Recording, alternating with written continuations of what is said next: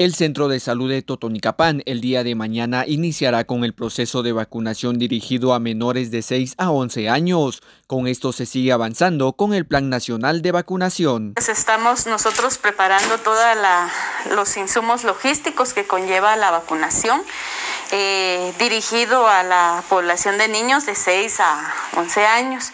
Pues como ustedes saben, esto lleva un proceso, una serie de pasos para poder nosotros como personal de salud estar preparados para la atención que se requiere a esta población. Sabemos de que son niños, con ellos el procedimiento es un poquito más eh, delicado.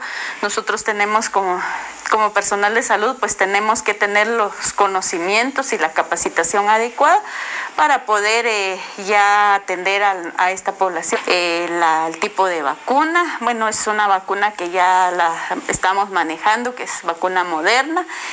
Eh, la vía de aplicación va a ser el bracito, pero vamos posiblemente vamos a tener casos especiales donde la vacuna pues vaya a ser aplicada en la piernita del niño. Y a partir del día de mañana pues esto eh, en todos los servicios, en los puestos que tenemos habilitado aquí en el área urbana, y en el área comunitaria pues ya los padres puedan proceder a llevar a sus pequeños de 6 a 11 años para aplicarles la vacuna. Desde emisoras unidas de Totonicapán informa Jimmy Chaclán, primera en noticias, primera en deportes.